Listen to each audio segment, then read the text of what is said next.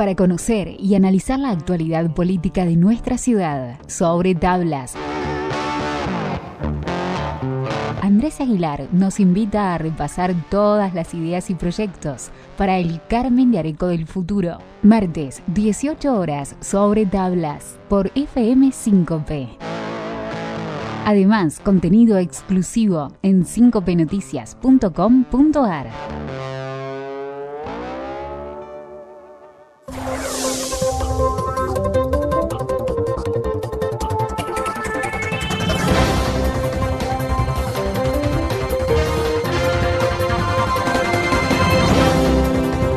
Hola, ¿cómo están? Muy buenas tardes. Bienvenidos a una nueva entrega de Sobre Tablas en el aire de FM 5P, este espacio que tenemos semanalmente para abordar las cuestiones que tienen que ver con la política local y puntualmente eh, el trabajo que se lleva adelante en el Consejo Deliberante.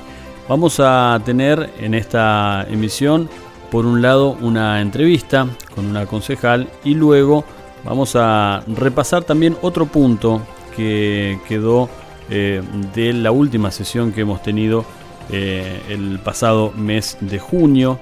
Esta semana sabemos, bueno, por el feriado del Día de la Independencia y el viernes que es feriado puente, eh, no habrá sesión, tendremos que aguardar hasta una nueva semana para seguir repasando los temas de una nueva sesión, si se quiere, en el próximo programa.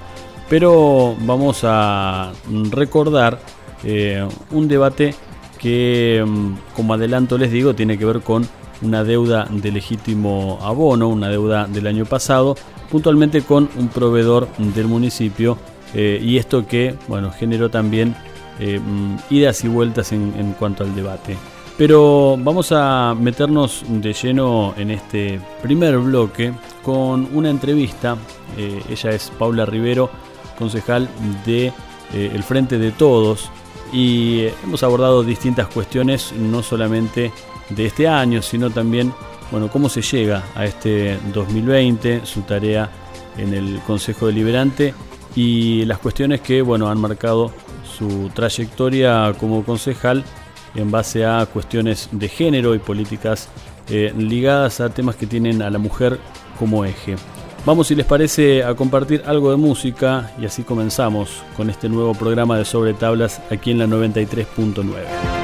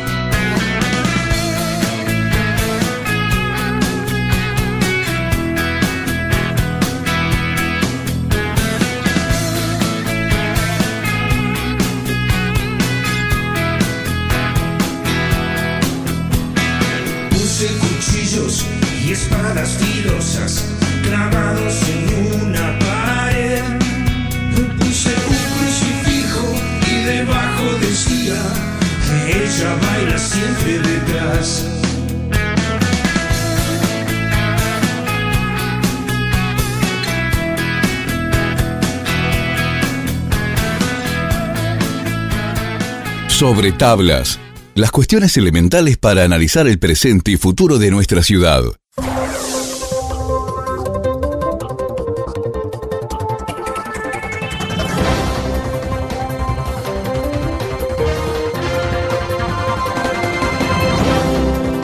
Y ahora sí es momento de compartir con ustedes esta primera parte de la charla con Paula Rivero, eh, en el que, bueno, vemos por un lado eh, cuestiones que tienen que ver eh, con la llegada del Frente de Todos a la gestión y también lo que ha dejado un 2019 de una campaña muy ardua eh, y de a poco, bueno, también ir llegando a temas, como decíamos, que tienen que ver más con un, un, planteo a nivel nacional, mundial, podríamos decir, ¿no? del rol de la mujer en la política, en los puestos de decisión y también desde el Estado, bueno, eh, las atenciones que hay que, que tener con respecto a temas sensibles que involucran al género y a la mujer.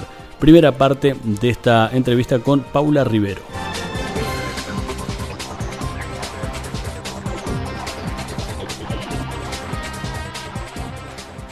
Paula, muy buenas tardes. Eh, gracias por aceptar esta invitación y bienvenida al nuevo ciclo de Sobre Tablas. No, hola Andrés, gracias a vos por, por acercarte y permitirme el espacio ¿no? para poder hablar un poco de todo de lo que hoy entendemos que le interesa a nuestra sociedad. Bueno, en principio y antes de meternos en política, este 2020 que para muchos viene siendo un mal año en muchos sentidos, en lo personal, bueno, veo la sonrisa y es todo lo contrario. No, para mí es un año maravilloso, o sea, no, no, no podría verlo de otra forma. Sí es real y como lo dije el otro día en la sesión, que obviamente fui atravesada por un montón de miedos, pero bueno, después de 21 años volví a ser mamá y, nada supera eso. O sea, no, de verdad, ahí, vuelve a cruzarse la política en mi vida, ¿no? El, amor vence, vence todo. Y, el tener a Nehuen hoy conmigo es, es algo que no estaba en mis planes, que no, que no había proyectado, pero que, que llegó y llegó para, para, demostrarme que todavía podía amar un poquito más. Es un poco también la esperanza dentro de toda este, esta incertidumbre, ¿no? Sí, como decíamos con, con otras eh, mujeres de acá de Carmen que nos tocó parir casi en simultáneo, eh, en medio de tanto dolor, de tanta angustia y hasta de tanta muerte, nosotras vinimos a dar vida y creo que eso es maravilloso y siempre es para celebrar. Así que no, para mí es un año especial, muy especial y de verdad muy feliz, soy muy feliz. Eh, también, bueno, se da, nace obviamente tu hijo este año, pero ya venías eh, de, la campaña, fin de año, el verano, digo, más allá del embarazo, de todo el proceso político que fue para Carmen de Areco? Fue, creo que como militante fue una de las cosas más lindas que nos pasaron. Nosotros, si bien entendemos a la política con toda la responsabilidad que, eso implica, eh, somos militantes de la alegría, entonces para nosotros fue una, fue una felicidad enorme poder llegar desde el territorio a, la conducción hoy en la gestión. Eh, siempre creo que nos subestimaron y bastante ¿no? a, lo que es la militancia, a toda la militancia, no hablo solo de lo que es la cámpora. Eh, a la militancia en general se la ha subestimado muchísimo de, ser los pibes que pintaban solamente una plaza, o de que arreglaban un banquito, o de que hacían una jornada con tres nenes en un barrio. Y bueno, creo que hoy la militancia demostró que es mucho más que eso y, llegar, ya te digo, desde lo que era una militancia territorial, de, estar en el, en el, día a día, el contacto continuo con los vecinos y con las vecinas, a tener hoy la conducción de este municipio y para nosotros es más que un motivo de celebración. Hay una frase ¿no? que, se lee en redes sociales y demás. Eh, primero era el vamos a volver, durante cuatro años el eslogan, pero después de diciembre fue el volvimos pero, volvimos pero mejores, volvimos pero renovados. Eh, volvimos mejores. Volvimos mejores. Eh, ¿Y, qué, fue, digamos, el, cambio que vos viste en, la cámpora a nivel militancia? Cuatro años de, cero oposición, los años anteriores también, y, este momento de, la historia de, la cámpora y de ustedes. Como organización creo que nos sirvió, eh, nos hizo madurar muchísimo y, nos, nos, puso, nos hizo poner en práctica todo eso que veníamos incorporando cada uno de nosotros como militantes de los talleres de formación y, de un montón de actividades que desarrollamos como, como orga a poder hoy demostrar que estábamos capacitados para eso, que podíamos ponernos al frente desde los consejos deliberantes y bueno, y en nuestro caso más, más aún desde, desde el Ejecutivo, ¿no? con Iván como intendente, que es nuestro referente político y hoy es el intendente de Carmen de Areco. Eh, como organización maduramos muchísimo, la, organización se va, va, evolucionando todo el tiempo, no, no, es fija, su estructura no es fija. Eh, tuvimos que consolidarnos primero y, de ahí después empezar a ver desde algo muy, muy vertical a algo más horizontal para ver y entender a la política. A nosotros nos hizo, nos hizo muy bien, de verdad, eh, más allá de, de, lo individual, creo que siempre nos enseña desde lo colectivo, ¿no? entender y ver un proyecto y, hoy lo vemos hecho carne porque eh, todo eso que nosotros vinimos construyendo de a poco, de a poco porque vas, vas por procesos, tuvimos muchas etapas nosotros, de, de Cristina presidenta, a perder una elección y tener a lo que para nosotros fue lo más rancio de la derecha en el gobierno, de la mano de Mauricio Macri y de María Eugenia Vidal en la provincia, y, hoy volver con una amplitud enorme como es el Frente de Todos, de la cual somos parte, porque a nosotros, hoy acá somos gobierno, ¿no? Hoy acá sí la Cámpora es gobierno, eh, porque Iván es el referente de la Cámpora, como decíamos. Pero la Cámpora nunca fue un partido político, nosotros no somos un partido político, somos una organización y nos tenemos que ir adaptando todo el tiempo a todos los procesos que se van dando. Entonces ya te digo, pasamos de una Cristina presidenta a un Mauricio Macri y ahora un Alberto Fernández con una Cristina vice. Eh, pero sin dudas creo que volvimos y volvimos mejores y volvimos mujeres también. Ahí va, ya nos vamos a meter en ese tema. Eh, teniendo en cuenta la campaña, ¿no? Y decís la Cámpora, hoy la Cámpora es gobierno, eh, y durante el proceso de elecciones del año pasado, ¿era de alguna manera la chicana de la oposición, el querer meter miedo con si gana la Cámpora dos puntos, todas las cosas que podían llegar a pasar o que pueden llegar a pasar con un... Con lo que hasta el día de hoy siguen insistiendo un poquito a veces. En parte sí, quizá algunos han bajado un poco el... Eh, ese tono agresivo, si se quiere, mm. despectivo eh, hacia la militancia? Y creo que fue algo que le salió mal, que, como siempre no pudieron hacer una lectura más correcta ¿no? de, lo que, de lo que la sociedad demanda. Creo que siempre van como a destiempo. Eh, se, se, quedaron en ese discurso de, de, la cámpora, de la militancia rentada, de un montón de cosas, cuando mientras ellos intentaban denostarnos todo el tiempo, nosotros estábamos en la calle con los vecinos. Entonces, eh, es muy difícil romper el vínculo ese que se generó entre la gente y nosotros los militantes, porque ellos podían decir lo que quisieran, pero la realidad era una sola y nosotros estábamos en la calle todos los días intentando dar respuesta a un montón de demandas cuando no teníamos el gobierno, cuando no teníamos los recursos, y creo que eso fue lo que la gente vio en esta militancia e hizo que lleguemos al gobierno en, nuestra ciudad. Eh, ahora, del resultado del año pasado se desprenden como tres gajos ¿no? a, nivel político local, lo que hoy se representa en el Consejo Deliberante, donde te toca estar, pero a nivel urnas también, digamos, fue una elección con, con tres eh, un ganador, pero tres eh, eh, jugadores muy parejos en cuanto al resultado. Eh, ¿Sentís también que todavía más allá de la campaña hay mucho que demostrar? Digo, parece otro sesenta y tanto por, ciento de, carmeños. Sí, creo que siempre falta algo. Creo que siempre nos va faltando porque también la sociedad va cambiando y, las demandas van siendo otras y las realidades son otras. Entonces siempre nos va a ir, nos va a ir faltando un poco más pero la verdad es que estamos muy contentos con, el resultado que se dio, porque es real que se montó una campaña en contra de lo que era, además, cerrar solo la cámpora. No era solo la cámpora, la cámpora no es una secta y nosotros lo demostramos teniendo la capacidad de meter a un montón de sectores dentro de lo que fue el Frente de Todos. Entonces, creo que se les terminó el discurso con eso, ¿no? Y, y la verdad, siento que le erraron en, eh, políticamente lo digo. Mm. O sea, yo mirándome como política también, nunca hubiese utilizado eso. Aquí no se ve tanto eh, esa dimensión que vos hablas del frente de todos, pero Giles y Mercedes, por ejemplo, son dos ciudades donde eh, han ganado intendentes. Claro, Pulirle el Frente Renovador y, Carlos Selva, ex intendente y también del ala masista que bueno, este frente los, los, pone a trabajar en conjunto, quizá con sectores políticos que antes eran de alguna manera rivales.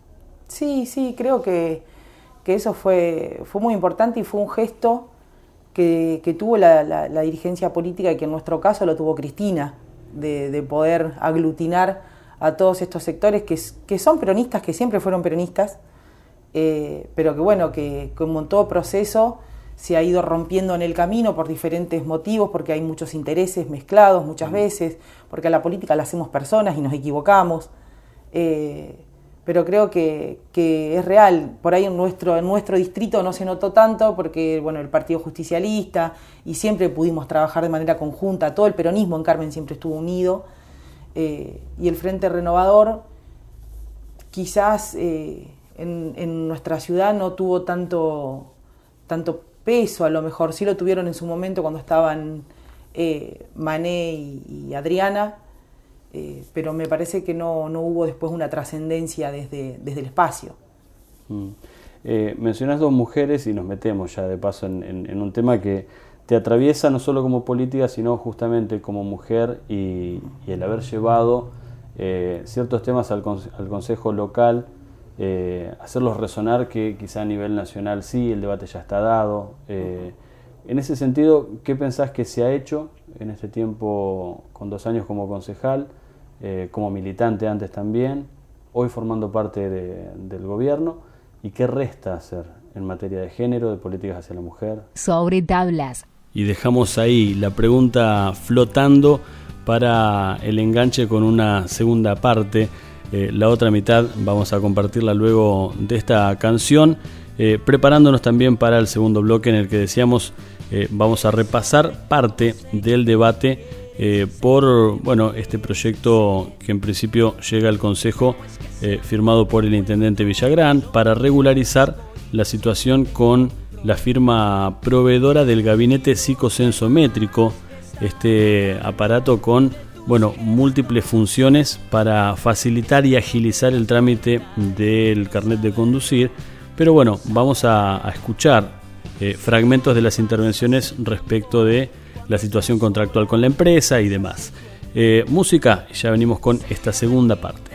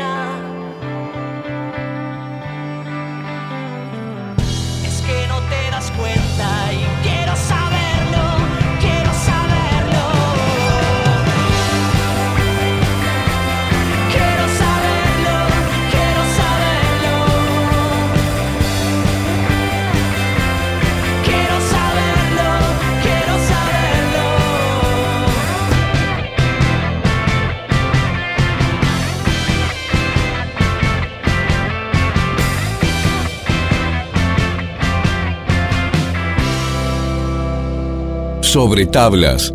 Las cuestiones elementales para analizar el presente y futuro de nuestra ciudad.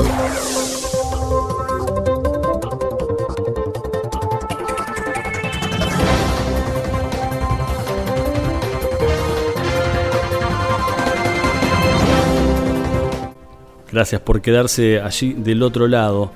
Vamos ahora sí con lo que resta de esta charla mano a mano con Paula Rivero, concejal del Frente de Todos.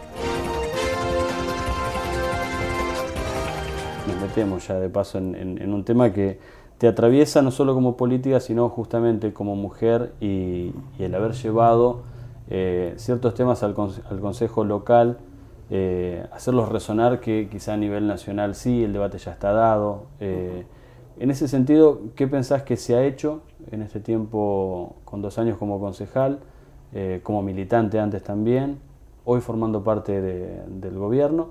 ¿Y qué resta hacer en materia de género, de políticas hacia la mujer? Creo que se hizo mucho.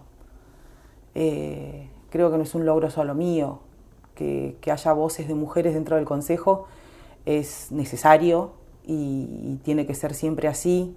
Por eso siempre todas las mujeres sepan que tienen que participar en política porque nadie nos va a representar mejor que nosotras mismas. Eh, creo que se hizo muchísimo, que se logró, por ejemplo, crear la Comisión de Derechos Humanos y la Mujer para que tenga peso la voz de la mujer dentro del espacio deliberativo que no sucedía. Y no podía ser que el Consejo Deliberante no tenga eh, el tratamiento de las políticas de género como, como lo amerita. Pero bueno, eso se veía reflejado también porque nos faltaban esas políticas en toda la sociedad. Entonces, quizás esto también es un beneficio de ser parte de una organización como es la nuestra, como es la Cámpora, y, ser, eh, tenemos un frente de mujeres, del cual soy la, referente acá en el distrito, y hace que podamos trasladar y trabajar de manera conjunta un montón de cosas, como lo fue esto, ¿no? crear la comisión de... Era la comisión de mujeres pero bueno, nos costó muchísimo, muchísimo. Parece, parece como hasta ilógico, ¿no? Que alguien se oponga a que exista una comisión de la mujer dentro del Consejo Deliberante, pero bueno, no sucedió. Entonces tuvieron que agregarle derechos humanos y la mujer para involucrar un montón de cosas más. Pero bueno, fue un avance enorme tener eso hoy. Y, como también, siendo si las mujeres no son humanas o no tienen derechos humanos como los hombres o Tal cual, hay unas discusiones que la verdad falta muchísimo, muchísimo, muchísimo. Tenemos eh, debates dentro de las comisiones, los hemos tenido a lo largo de estos dos años anteriores que, que yo todavía no puedo creer que se discutan algunas, algunas cuestiones como, no sé, por qué es la violencia contra la mujer y no contra el hombre, por qué si el hombre también es... Creo que todas esas discusiones son necesarias darlas y desde ahí es que fue la necesidad de tener la comisión dentro del Consejo para poder darle eh, un marco institucional quizás a toda la militancia feminista que veníamos haciendo desde el territorio. Pero faltar nos falta muchísimo y vamos a ir por todo eso que nos falta. Eh, hoy la, Coordinación de Mujeres y Diversidades, por ejemplo, está trabajando y muchísimo también. Eh, tenemos ley Micaela Carmen de Areco, que no es un detalle menor, que si bien el surgimiento de esta ley es por algo muy triste, como fue el femicidio de, de la compañera Micaela, pero hoy tenemos ley Micaela en nuestro distrito y eso es urgente. Entonces creo que tenemos muchísimo para celebrar desde lo que es las políticas de políticas feministas, me gustaría más a mí el término, eh, pero nos falta muchísimo más, muchísimo más. Por ejemplo, llegar a tener una dirección, que deje de ser una coordinación y pase a ser una dirección. Metiéndonos en ley Micaela, que, que es algo que quizá en estos últimos días hemos tratado a nivel local, eh, decide una, una, ley que lamentablemente no viene de, nada este, alegre, sino de la muerte. de la muerte. este, quizá el peor punto de partida para cualquier causa o para cualquier base, tener que eh, tener una muerte por, por detrás para decir, bueno, avanzamos porque ya algo no se hizo, mal, no se hizo bien, algo se hizo mal, eh, ya hay una persona que no está. Digo, y, y en este sentido, eh, los funcionarios públicos de cualquier nivel tienen que también involucrarse por lo menos desde la capacitación, que es lo que propone la ley. Claro, la, ley lo que busca es la capacitación y la sensibilización en lo que es políticas de género. Y nosotras sabemos que, la violencia de género no se va a frenar con una capacitación, pero sí entendemos que es urgente cuando pensamos en un Estado presente. Nosotros no podemos pensar en dirigentes que no tengan hoy una mirada con perspectiva de género. No podemos pensar en un Estado que no esté atravesado por políticas de género. Eso no quiere decir que sean feministas desde el vamos, no. Porque no es un lavado de cabeza para que todo el mundo sea feminista. No, no, igual más allá de que yo en lo personal sería muy feliz ¿no? con una, una patria feminista, eh, porque el feminismo no es, el, no es lo opuesto al machismo. Quizás desde ahí también venimos en un montón de confusiones, eh, que no es lo mismo, no es o soy machista o soy feminista. El feminismo busca la igualdad entre los géneros. Eh, entonces, por eso es lo opuesto al machismo, pero desde ese lugar. Viene a deconstruir un montón de prácticas que lo único que hacen es a la desigualdad en esta sociedad. En ese sentido, el hombre feminista sería posible, digo. Tal cual, y sería totalmente celebrado por un montón de, nosotras. Pero sí, nos, falta muchísimo. Creo que Ley Micaela va a ser un avance enorme, enorme para, la gestión. Han pasado muchas cosas dentro de, de los municipios también surge mucho la violencia, entonces es necesario y es urgente. Pero ya te digo, es urgente entendiendo y pensando en un estado presente. Mm. Eh, nos toca obviamente analizar este año, mitad de año, eh, que a nivel político ha tenido sus cosas, más allá de la pandemia, digo, eh, se ha dado un cambio de gobierno después de más de una década, no, no, es, no es menor, digo. Eh, en principio, desde tu óptica, bueno, ¿con qué municipios se encontraron? Ya hemos escuchado distintas voces, digo, en estos meses, pero eh, una cosa era el ideal antes del 9 de diciembre eh, y después estando adentro ya con la llave en mano. Sí, nos encontramos con un municipio realmente devastado, esa sería quizás la palabra. Devastado en, en todos los sentidos, de lo económico, desde que hay un montón de políticas que no se estaban aplicando, eh, vinimos con una lógica totalmente distinta a lo que era la gestión anterior. Eh, estamos convencidos de que la política es la herramienta de transformación, entonces en eso nos plantamos. Sí, nos sorprende una pandemia. O sea, por más que, querramos eh, seguir pensando en un plan que veníamos estratégico político, no se puede llevar adelante como lo pensamos porque hoy la, la demanda es otra. Entonces, si vos me preguntás qué veo o qué vi desde diciembre a la fecha en el espacio que estoy, que es el Consejo Deliberante, y lamentablemente tengo que decir que quizás la oposición todavía no entendió cuál es la... Es como que no pudo hacer todavía una lectura de lo que la sociedad hoy nos está demandando como dirigentes políticos, ¿no? Tenemos una responsabilidad que es histórica, que es poder planificar respuestas a algo que nos sorprendió, que, no, que, que algo desconocido, algo que nos superó, que no a nosotros solamente, esto es a nivel mundial y me parece que ahí algo todavía está fallando. Eh, nosotros hoy vemos las sesiones del Consejo Deliberante, cualquier vecino o vecina que las vea, surgen reclamos que vos decís no, no, no está a la altura de lo que hoy la, sociedad está demandando. Me parece que tendría que ser el momento en el que demostremos que la política de verdad es maravillosa, como creemos quienes la practicamos, porque más allá de las diferentes ideologías, todos los que conformamos el Consejo, entiendo y quiero creer mm que estamos convencidos que la política es la herramienta, que la podemos emplear de diferentes formas, sí, por algo estamos en partidos diferentes y demás, pero creo que este era el momento para demostrarle a toda la sociedad que la política era realmente quien podía darnos respuesta y bueno, y surgen reclamos que, que de verdad creo que no tienen un sentido, que, que buscan hacer daño y no, y no precisamente dar una respuesta.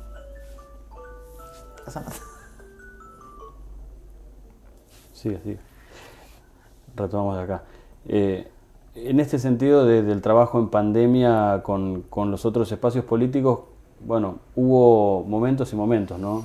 Pasaron más de 100 días, digo, hubo momentos de acercamiento, hasta conferencias de prensa en conjunto con algún partido, pero bueno, ¿cuánto podíamos esperar o cuánto se podía esperar hasta que lleguen los reclamos también, o las críticas, o las observaciones que en algunos casos, bueno, pueden tener cierta lógica, y en otros me imagino que también responden a un planteo político netamente. Yo creo que los reclamos eh, son bienvenidos, que las sugerencias son bienvenidas, por eso es lo que te hablo de que de trabajar de manera conjunta para poder dar respuesta a la sociedad de Carmen de Areco. Eh, lo que yo no, yo no comparto, y esto lo dije a modo personal, es el llevar esos planteos en, en forma de, de, un proyecto a un consejo deliberante con una, a modo de crítica destructiva cuando existe el comité consultivo, por ejemplo, donde se ha convocado a los diferentes espacios políticos y creo que ese es el lugar donde nos tenemos que plantear todo para después salir con una respuesta concreta a los vecinos, en la medida de lo que podamos y de lo que tengamos, pero trabajándolos de manera conjunta y no salir a cuestionar a la directora de salud o tal medida que se tomó en un proyecto o instalando un miedo, como lo dije en la última sesión, cuando nosotros tenemos la responsabilidad de contener, no de asustar a la comunidad. Nosotros no podemos salir a los gritos espantados, hay una pandemia, porque tenemos una responsabilidad que es histórica, que la sociedad nos puso ahí, nos sentó en esas bancas a cada uno y a cada una, y no es precisamente para que les hablemos de miedo, de cuánto tiempo va a durar y qué vamos a hacer y, y exigirle al intendente un montón de cuestiones que nada tienen que ver con la realidad. Me parece que no salieron de la lógica de la campaña y es una pena, es una pena porque eso le hace daño a la política, porque le hace daño a la convivencia democrática. Creo que nada tiene que ver con lo que nosotros pensamos y entendemos a la política. Eh, por último, bueno, ¿qué eh, en caso de, supongamos, no no digo mágicamente porque va a llevar un proceso, pero digo de acá a corto plazo, eh, con menos casos, con no tantos contagios en la zona, en el país, en la ciudad, de a poco vuelva esta normalidad o no normalidad, como le quieran llamar. Eh, ¿Qué proyectos quedan por delante antes que se termine el año? dice, bueno, son meses los que quedan, pero en tal cosa podemos avanzar, o aunque sea poner los primeros este, ladrillos para seguir el año que viene. Yo creo que deberíamos sentarnos nuevamente a, repensar cuál sería lo más urgente. ¿no? Me parece que esta pandemia vino a mostrar muchísimo las desigualdades que sabíamos que estaban, pero que las vino a exponer de una forma brutal, si se quiere, y, creo que, que esta realidad nos está marcando a nosotros cuál es el camino. Nosotros podíamos tener un montón de proyectos que quizás hoy se van a ver modificados porque la realidad hoy es otra. Porque las hoy urgencias. claro, ¿entendés? las urgencias hoy son otras. Importante es todo, todo lo que veníamos planificando lo sigue siendo. El tema ahora va a ser sentarnos y pensar cuáles son las urgencias en lo que nos queda, por ejemplo, hasta fin de año. Pero también todo eso es en un supuesto, porque tampoco sabemos cuánto va a durar esto, porque hay que reconstruir todo, hasta un tejido social que se rompió.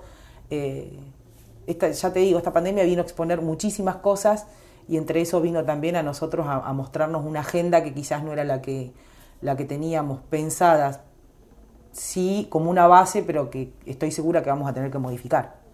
Paula, gracias por compartir este rato con, con, nosotros. El año todavía tiene esta mitad por delante, así que nos vamos a estar encontrando seguramente más adelante. No, muchas gracias a vos, Andrés, por haberte acercado y de verdad marcar esto, por haberte acercado vos hasta mi casa para que yo no tenga que exponer a mi bebé, así que eso te lo agradezco muchísimo. Sobre tablas, por FM5P.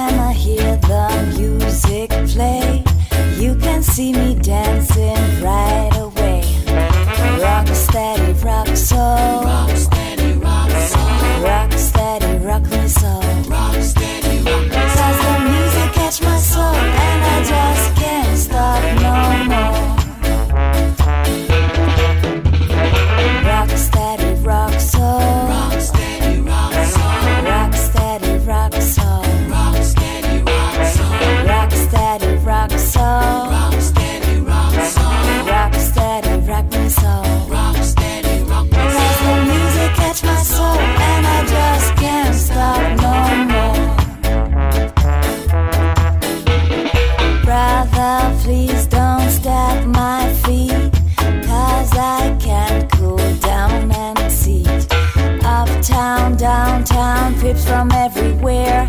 Dogs and chicken and my dance, I swear. Has the music catch our souls and we just can't stop no more.